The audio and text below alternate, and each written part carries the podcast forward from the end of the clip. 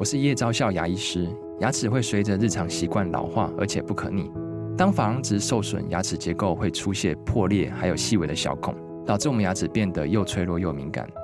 这边我真心推荐贝欧尼修复牙膏，内含 BioHAP 成分，搭配正确的刷牙习惯，经科学实证，可在两周有效让牙齿再矿化，修复受损珐琅质的细微小孔。相关资讯及购买通路，请参考资讯栏连结。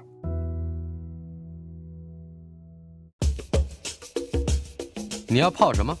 要泡茶、泡咖啡，可不要泡沫经济；要泡泡糖、泡泡澡，可不要梦想成泡影；要泡菜、泡饭、泡妞、泡书本，就不要政治人物跟咱们穷泡蘑菇。不管泡什么，张大春和你一起泡新闻。台北 FM 九八点一 News 九八九八新闻台，今天进行的单元周成功的生命科学，国立阳明大学退而不休的教授周成功老师在我们的现场。今天的主题已经来到了第二十九堂课，从东西方文化传统的差异到我的 B 型肝炎研究，您的 B 型肝炎研究。要 等一下，文化差差异。对，那个我想我们在前几次有一次提到，嗯，我们说东方人跟西方人的思维模式是不同的，嗯。那我我想大家也许还记得我用用了几个用了一个，你一定会记得那个例子，就是说，panda、monkey、banana 啊，banana。东方人怎么分类？我们东方人是把哪哪两个字连在一起？我们东方人是把 monkey 跟 banana 连在一起。嗯，但是西方人呢，always 是把 monkey 跟 panda 连在一起。嗯啊，因为这个我那时候好像有稍微解释一下，就是说。东方人看世界的方式是从什么东西跟什么东西有什么样的关系？关系，嗯、从关系下手。嗯哼。西方人不一样，西方人看世界是什么东西跟什么东西是属于同一类，类啊类别，他用类别的这个的方式来下手。嗯哼。那我记得那一次，我另外还提了几个不同的这个例子。啊，都很明显的告诉我们，东方人跟西方人在看世界的方式、思维的方式是不一样的，嗯、啊，是不一样的。那但是在那一次的这个节目里面呢，我并没有很清楚的跟大家交代为什么会不一样。嗯，那东方的文化传统，我们很清楚的知道是从孔子开始啊，这个儒儒家的这个传统。那西方人呢？从这个苏格拉底、柏拉图、亚里士多德，嗯，他们有这种非常纯粹理性、逻辑思维的这种习惯啊。嗯嗯。那为什么东方人跟西方人在他的文化传统本身就会发展出来这么样不一样的文化传统？这么大的差异哈。所以，我们今天一开始也许可以稍微来谈一下这个问题，就是这个问题其实讲起来。答案其实也很简单啊，我们可以想想看，中国，中国其实很早很早，嗯哼，从夏商周时代啊，所谓的中原，是。在中原其实就已经形成了一个非常大规模的农业社会，嗯。啊，大规模的农业社会最重要的事情，农耕。是。耕田、灌溉、收割，这个都不是一个人可以做的，嗯，都需要群策群力啊，大家一起要合作来完成这个事情，啊，所以在大规模的农业社会里面，个人比较不重要，嗯哼，团体变得是重要的啊，所以这个这个其实可以解释了一一些。我们刚刚讲的那个纲常啊、伦理啊、对。关系啊，对这个这个就变得非常重要。是，但相反呢，你去看希腊的地理环境啊，希腊的地理环境呢，它是很多海湾，嗯，那在海湾中间形成的一些小岛、城邦啊，嗯，那都是很小的。那他们赖以为生的哦，就是出海打打鱼或者畜牧，嗯哼，那。这个时候呢，团体不是那么重要，嗯，个人的那个才能的发挥啊，就变成是非常重要。而且从这个地方也可以凸显出来另外一个，我觉得是一个很重要的面向，就是说人跟自然的关系。嗯啊，在大型的农业社会里面，农业是靠天吃饭，所以我们要靠天才能吃饭。嗯，所以我们跟天的关系要保持和谐，要保持和谐，所以所以叫天人合一嘛。嗯哼，但西方不一样，你想想看，一个渔夫啊，驾着渔船出去，他必须要有能力去判断，嗯哼，天后的改变，啊，他才能够安全。所以他是要去了解这个天，要想办法去克服它。嗯啊，所以人定胜天，这个是其实是比较西方的。西方人的看法啊，那另外我们可以还可以想到，比如说最近这个，比前一阵才霜降嘛啊，是，就是我们在中国很早就有这个二十四节气的嗯哼。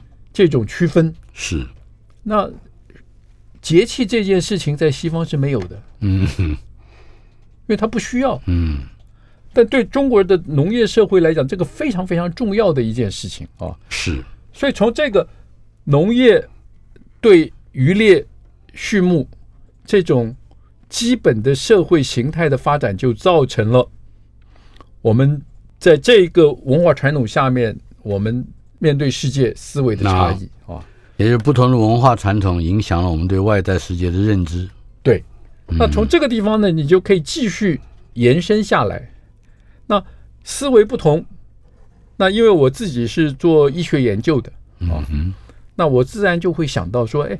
那这个思维的中间的差异，是不是也会影响到东西方医学研究或者医学发展的差异？嗯啊，那这个其实答案是非常明显的。嗯啊，那我记得我在两千年的时候，我看到一本书啊，嗯哼，那个这本书是这个日本的学者立山茂久，嗯，两千年出版的。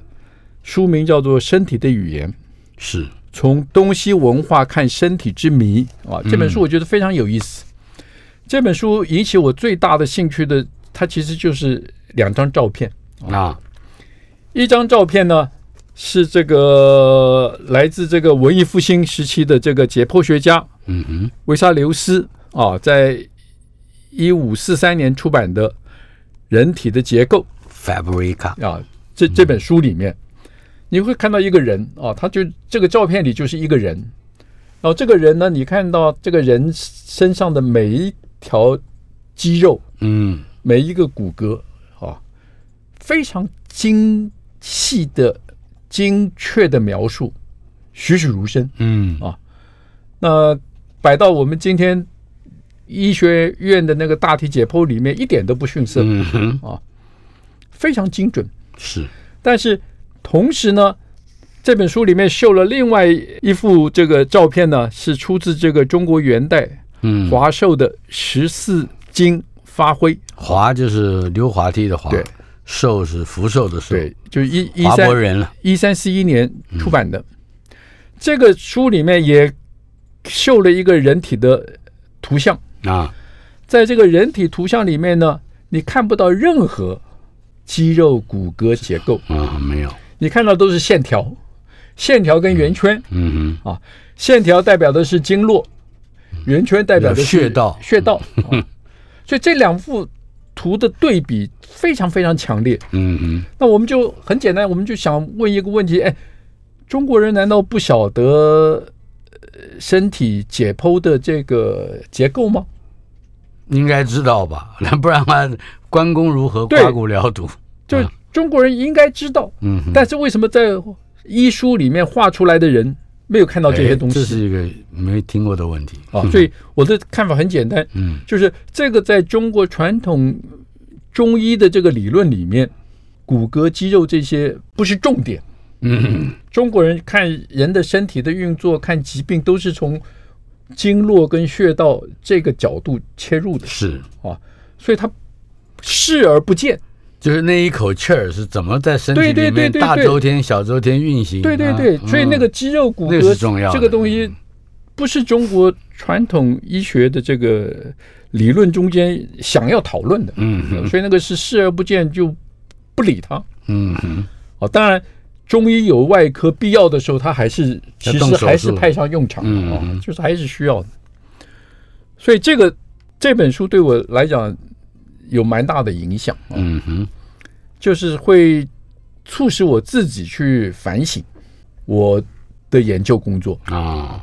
那因为我一九七九年从美国回来，嗯哼，一九八一年到荣荣民总院跟阳明医学院的时候，那个时候我们有一群人，大家都觉得应该做一些跟本土有关的主题，嗯，当时我们就就认为这个 B 型肝炎跟 B 型肝炎病毒，啊，这是一个在当时还没有解决的问题，是而在。当时已经知道，在台湾有百分之十五的人是 B 型肝炎带源的，嗯哼。然后呢，肝癌是台湾癌症的第一死因，是。所以我们那个时候有几个朋友，大家就在一起呢，就觉得我们应该要把这个当做一个研究的主题，嗯哼。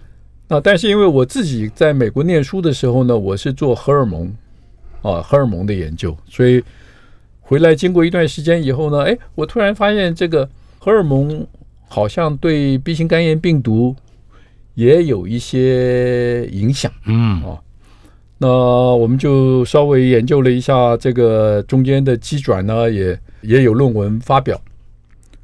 那但是呢，我把我的研究，我们那个时候主要是发现胰岛素会抑制 B 型肝炎病毒的这个这个它的基因表现，嗯嗯，去跟一些医生谈啊，医生说你这个。发现很有趣，但是可能跟这个病人呢、跟这个病好像可能没什么关系。但是我们这个脚已经走到这一步啊，也没也没有办法换，也没有办法换题目。就我就当时头已经洗下去了，对对对，就就反正就继续做，就看不同的荷尔蒙，嗯，对 B 型肝炎的这个影响哦。是。那然后看了这些书，然后去想去接触到了这个这个东西。不同文化对思维影响之后啊，那就让我开始对一个新的方向呢产生了兴趣。嗯，就是我就在想中医啊，嗯，中医对 B 型肝炎或者对肝炎有没有什么特定的看法啊？嗯，中国人自己怎么治肝病？对对对，中国人怎么治肝病啊？那当时这个其实只是一个非常粗糙的想法。没有任何证据。嗯哼。那我这个时候，因为我自己一直在做在做 B 型肝炎嘛，B 型肝炎病毒嘛的基因表现嘛。嗯。所以我第一个就想问说，哎，那中国人在治疗肝病所用的药材里面，嗯，这些药材会不会有一些药材呢，会影响到，或者甚至会抑制 B 型肝炎病毒的基因表现？啊？所以这个就是一个非常粗浅是。天真的一个想象嘛，一个想象啊，那反正也无所谓嘛，就是这个也不能写计划，嗯，因为没有没有没有没有没有任任何理论根据了，不能写计划，就自己偷偷的做啊，也不能叫偷偷的做，就是没有资源的情况下，哎，对对对，就是那第一个想到就是说中国人在治疗肝病的时候最常用的药材是什么？对了，那就想到，哎，他治什么就是用小柴胡汤，好像是小柴胡汤耳熟能详的一个一个一个一个中国人对肝病啊，治疗肝病的一个一个一个药方嘛。是。那小柴胡汤啊，开始去看看书啊，小柴胡汤是什么成分？啊？发现哎，小柴柴胡汤里面有七种不同的这个成分啊，有柴胡，嗯，柴胡照这个中药的这个。君臣佐使的这个分类来讲呢，它的这个柴胡是君药啊，就是最主要的这个最主要的这个成分。那黄芩呢是臣啊，协助的。是。党参半夏是佐，就辅佐。君臣佐使嘛，佐就是 servant。对，那甘草、生姜、大枣是使。啊。所以这个是在中医的书籍里面记载的非常清楚的啊，嗯，然后中医呢对这些君臣之药呢，他也会稍微描述一下它的那个那个功能。功能啊。嗯、那他说柴胡是什么呢？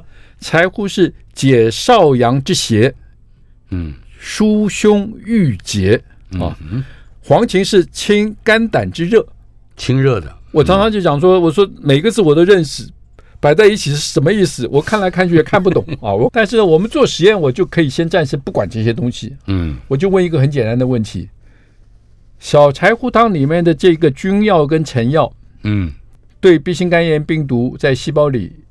有没有任何影响啊？有抑制它的啊？有没有表现？嗯，反正就丢下去做做看嘛。哎，一做，哎，真的是有，而且呢是柴胡一点用都没有啊，君没有用，君一点用都没有。嗯，那跟现在的总统差不多。黄臣非常有效哦，可以抑制。臣有用，臣有用啊，就是可以抑制 B 型肝炎。哎，那我就想这个回到刚刚讲的那个。黄芩中药里面来讲是叫清肝胆之热，是在我们实验室发现它可以抑制 B 型肝炎病毒在肝细胞里面的复制。嗯，这两个中间好像也说得通。嗯，对不对？就是说病毒跑到这个细胞里，你要清肝胆之热，就让这个病毒在肝脏里面没有办法复制。嗯，这这个话呢，好像也也说得通啊。那我就从这里开始呢。我就开始做一个比较有系统的，嗯，就是科学的研究了。科学研究啊，做一个比较有系统的科学研究。那我们了解 B 型肝炎病毒，就病毒一般来讲，病毒感染到细胞，嗯，它在细胞里面繁殖，是是它自己没有办法繁殖，它是要透过细胞的那个机器，嗯，来繁殖它。那 B 型肝炎病毒呢，只会在肝细胞里面复制，嗯，繁殖，它在其他细胞里面不行，是，表示什么？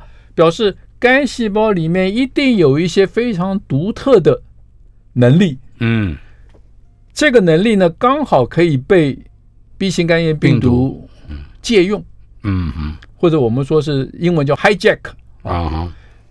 B 型肝炎病毒 hijack 了，绑架了，绑架了这个肝肝细胞里面的一些独特的机器，嗯，而且是别的细胞没有的，哎，是别的细胞没有的啊，嗯嗯，那所以就从这个地方呢开始来想，肝细胞有什么独特的能力？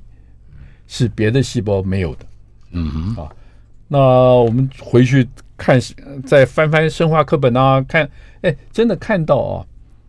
肝细胞有一个有一种有一个很独特的能力，是制造葡萄糖，它自己造。肝细胞是我们身体所有的细胞里面唯一，事实上是唯二了。嗯，因为肾脏的细胞也会做，但是肝是最主要的啊。它可以自己制造葡萄糖，是从其他的原料啊，把其他的原料拿来制造葡萄糖。嗯哼，这个我们叫做糖质新生啊，就是。叫 gluconeogenesis 啊，那肝细胞可以制造葡萄糖。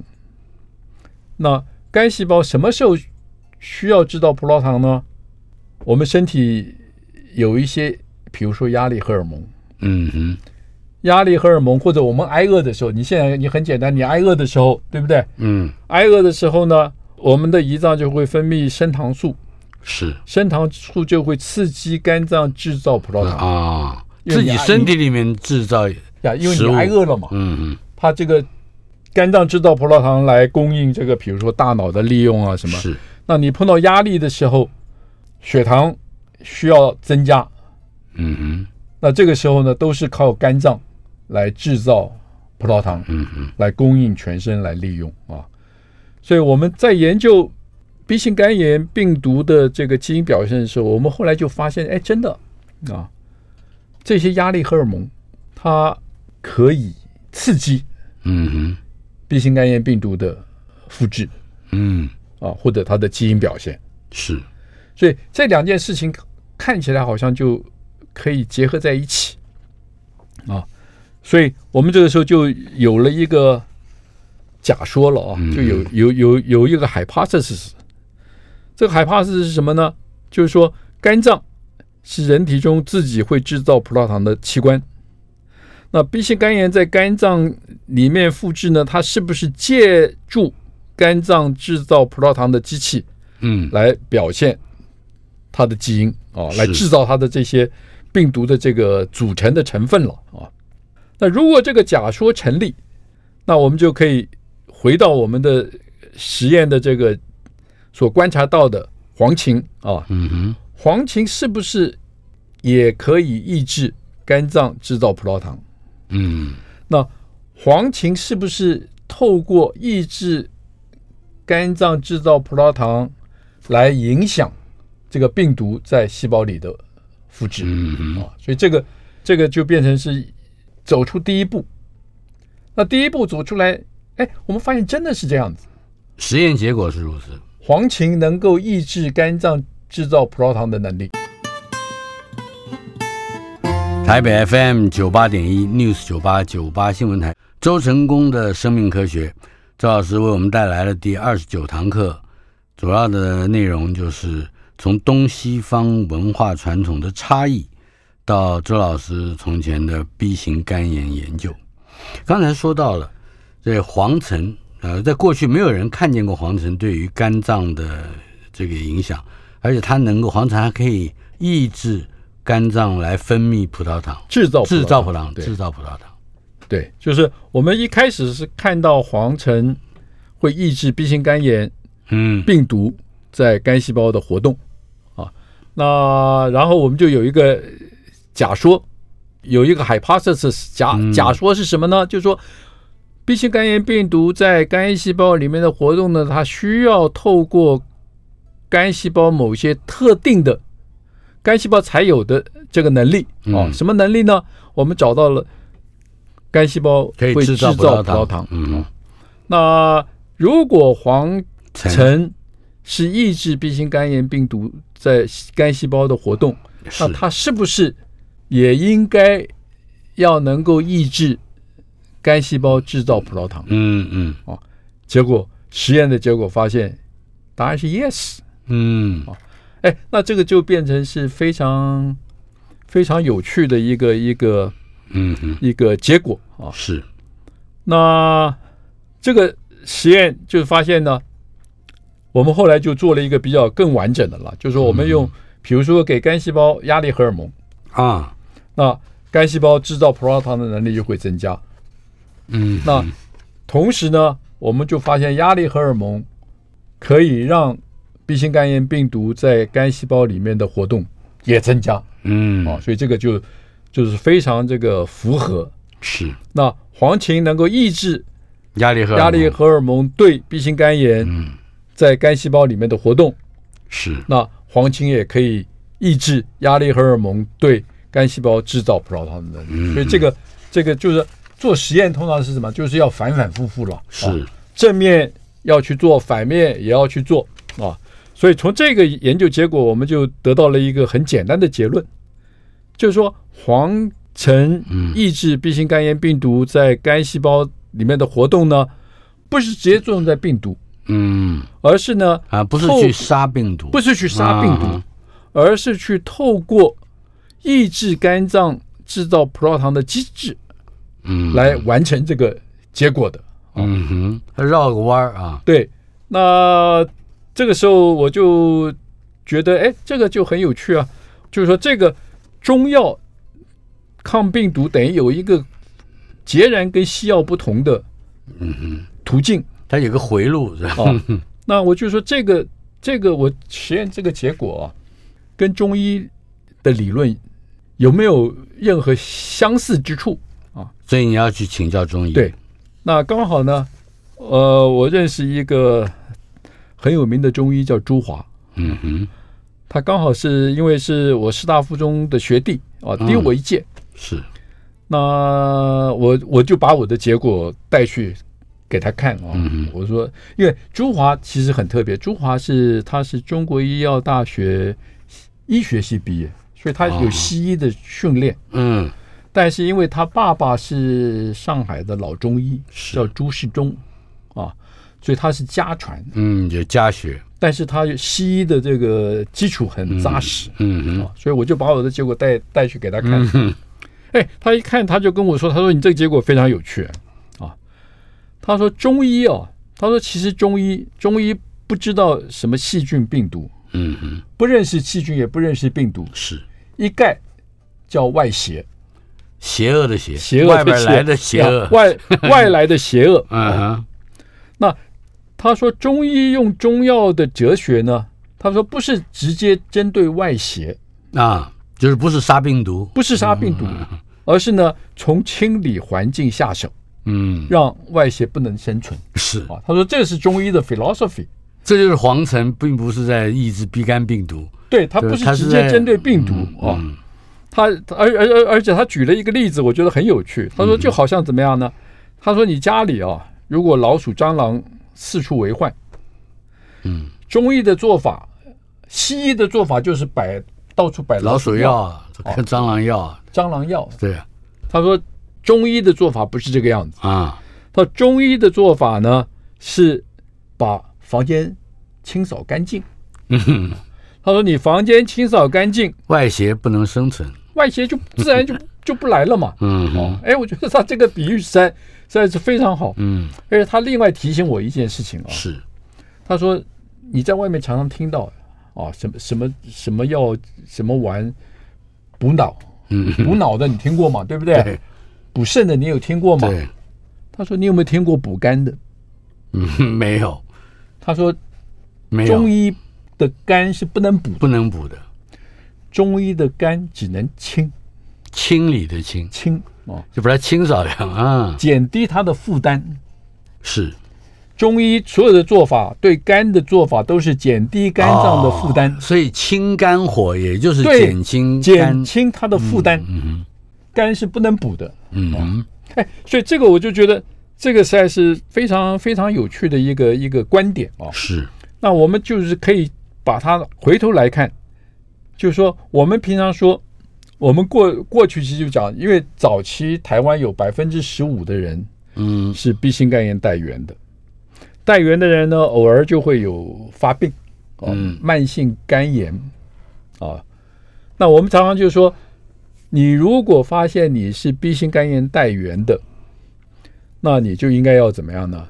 你就应该要静养休息。的焦虑啊、压力啊、劳累啊，但是呢，都不行。我嗯，我们从来没讲清楚过，是为什么？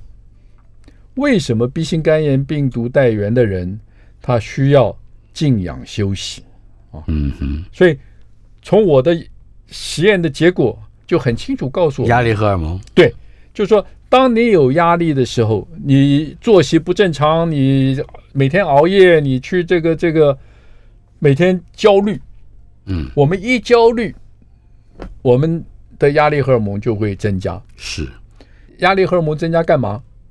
压力荷尔蒙就会刺激我们的肝脏。嗯。叫肝脏赶快制造更多的葡萄糖出来啊，来应付这个压力嘛。是，那应付压力之后，那我们可以想想看，你这个时候，你如果是 B 型肝炎病毒的带源的人，嗯，表示你的肝脏里面有 B 型肝炎病毒躲在里面，嗯哼，你在压力、焦虑，你的压力荷尔蒙上升，嗯，压力荷尔蒙刺激肝制造葡萄糖。躲在里面的病毒怎么样？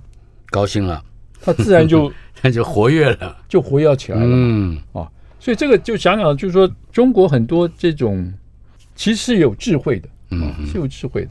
这个时候我就觉得很高兴，我就说，哎，这个我们的研究好像真的还可以，还走在一条殊途同归的路上。对，跟西方的完全不一样哦。嗯、西方对 B 型肝炎的研究，它基本上就是要找老鼠。对，它要找抑制 B 型肝炎病毒的药，嗯哼，找到了这些药，非常有效，是。因为一下去 B 型肝炎病毒就被抑制了。嗯，但是呢，这些药用久了，常常碰到的问题就是，因为病毒一直在肝细胞里面，是，它会想办法应付，它后来呢，常常常后来就会产生。抗药性的病毒会出现啊、嗯，好像这个实验还有延伸的实验，对不对？对，就介绍一下这个延伸的实验。那我就想，如果是在中药里面，难道只有这一副药嗯，小柴只有黄芩这一副药是是对 B 型肝炎病毒或者对这个肝脏制造葡萄糖有调节作用吗？自然而然就想还有没有其他的中药嘛？啊，那其他的中药刚好我一个隔壁实验室叫肖明熙啊，这个这个肖教授一直也在做中药，所以他实验室已经准备了有六十种中药。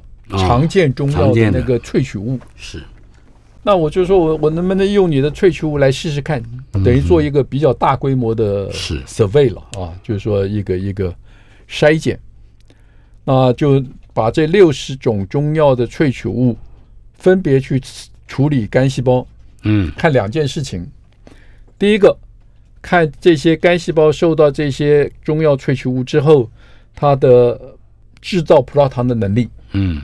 是被抑制呢，还是被增加？是有没有改变？嗯哼，那第二件事情呢，就是去看这些中药的萃取物呢，对 B 型肝炎病毒，嗯，在肝细胞里面的活动是。的影响啊，那就很快做了一个等于是一个 survey，嗯。啊，一个一个一个筛检。是。那筛检完之后，很快就发现呢。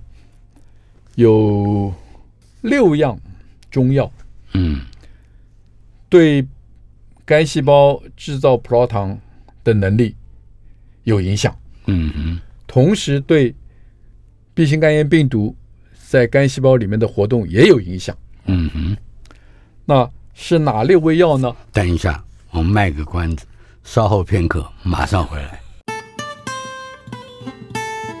台北 FM 九八点一 News 九八九八新闻台，周成功老师的生命科学第二十九堂课，从东西方文化传统的差异来看看 B 型肝炎研究。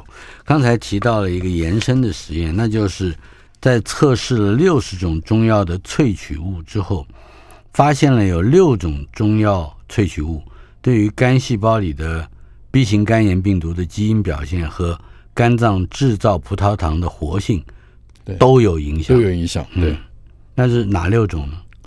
基本上第一种当然就是我们已经做过的黄芩嘛，黄芩。嗯，那然后我们就发现杜仲，嗯哦，赤芍，芍药的芍，对，赤色的赤。芍。嗯，淫羊藿，淫羊藿，对，淫是淫荡的淫，对，淫荡的淫，羊牛羊的羊，对，藿。是草字头还是属？对，草字头的那个藿，藿香剂，对，那个藿。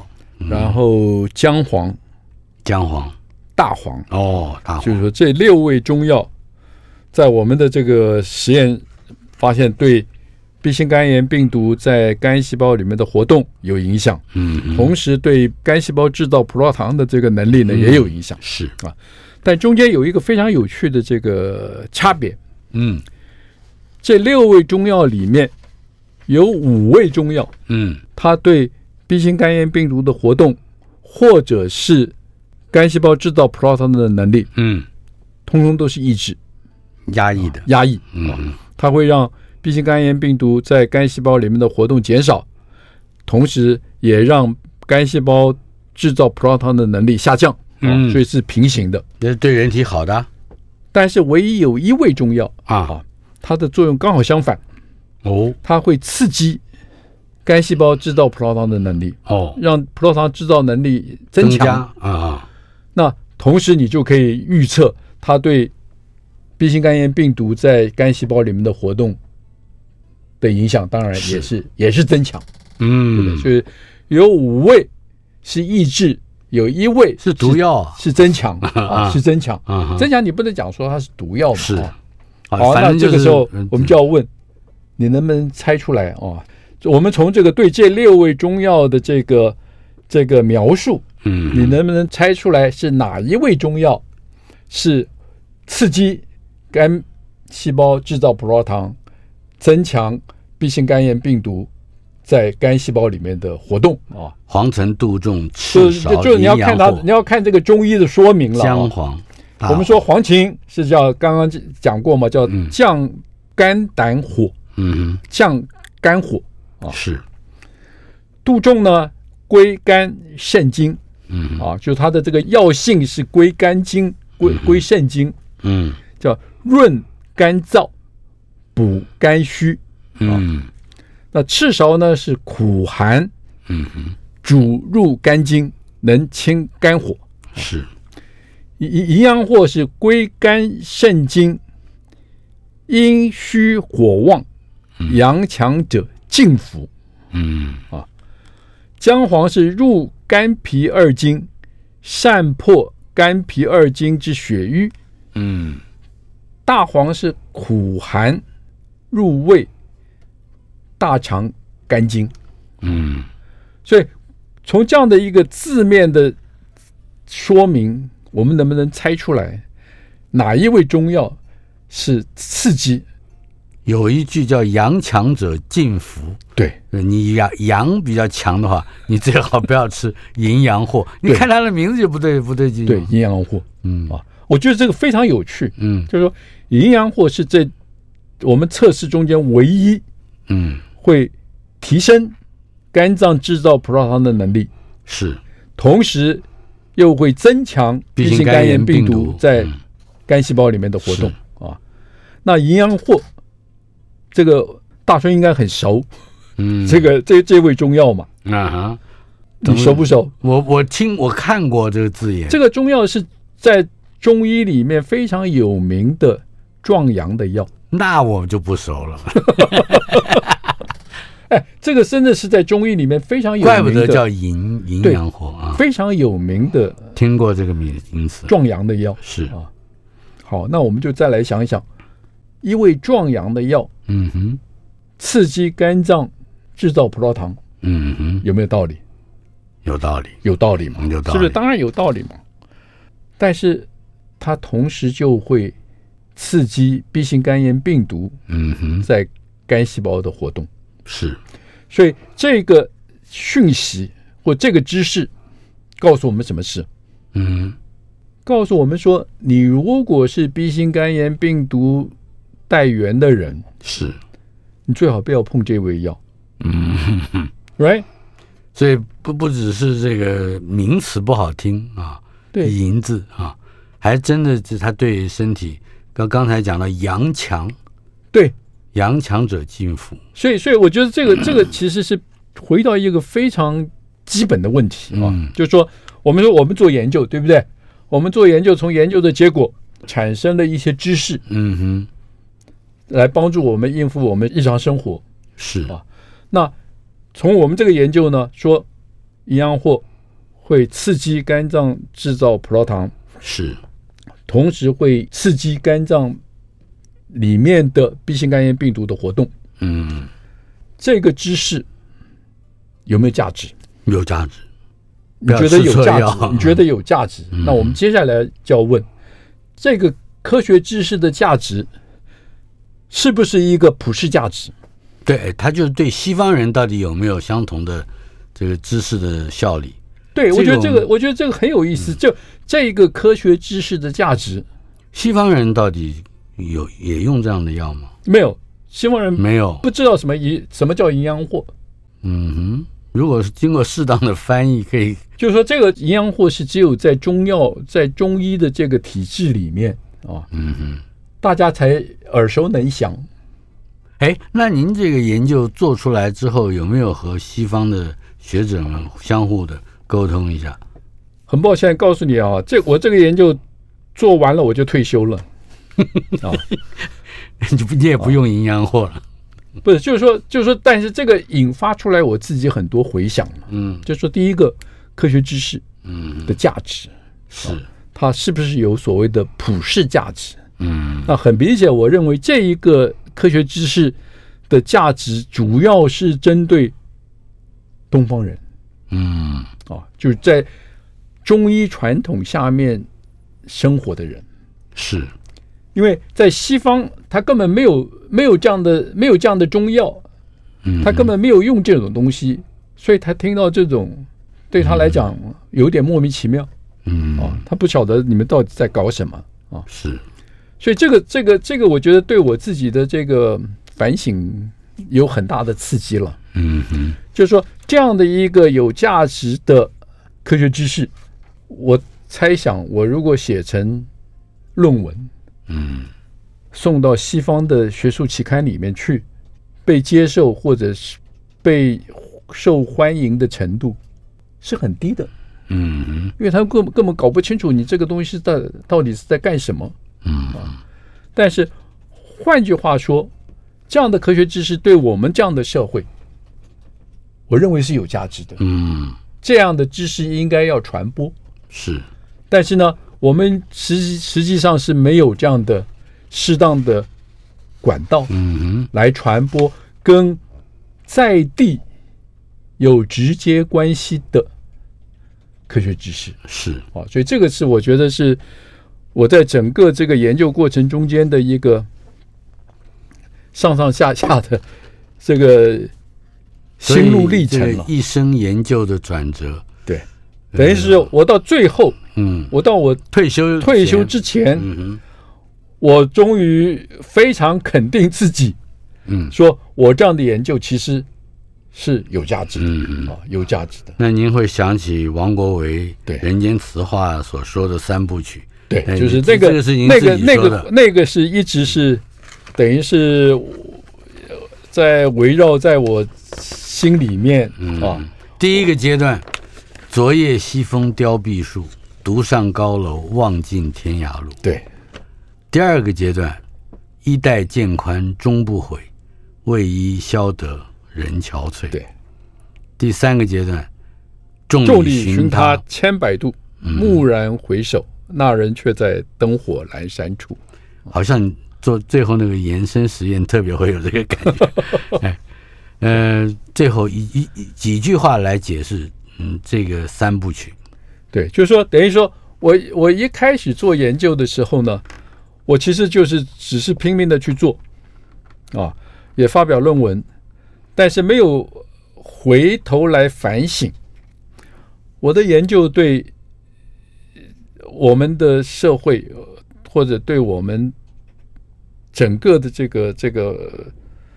有什么样特别特别的贡献？那社会的生活包括对，就是说这个等于是，然后我又碰到一个一段期间是非常困惑的，嗯，因为我做荷尔蒙对 B 型肝炎病毒的嗯影响啊，这个在整个的这个病毒研究的这个圈里面。是一个冷门的，嗯嗯，是一个好像大家觉得这个跟我们跟我们没什么关系的。嗯，我其实在这一个阶段困惑，挫折很大，困惑了很久。就是我怎么找到我自己的价值嘛？虽然我发表很多论文，我也做研究，但这个研究的价值到底在什么地方？嗯嗯。那一直到我回到中药开始，嗯哼，一开始也是在摸索。但是从摸索中间呢，慢慢慢慢慢慢，好像出现一个什么样的关联性？嗯，一直到营养货的出现，所以让我突然觉得，说哎，营养货到底什么用？哎，让我突然觉得我的研究豁然开朗，豁然开朗。好，一生俱在营养货。是啊，我觉得，我觉得，我觉得这个是一个一个非常有意思的一个。研究经历的一个转折了啊，所以这个谢谢周老师提出来跟大家分享，谢谢。如果我不曾走过这一边，生命中还有多少苦和甜美？那风中的歌声。孤单哽咽的声音是谁？回忆中那个少年，为何依然不停地追？想要征服的世界，始终都没有改变。那地上无声蒸发我的泪，黑暗中期待光线。生命有一种绝对，等待我，请等待我，直到约定融化成夏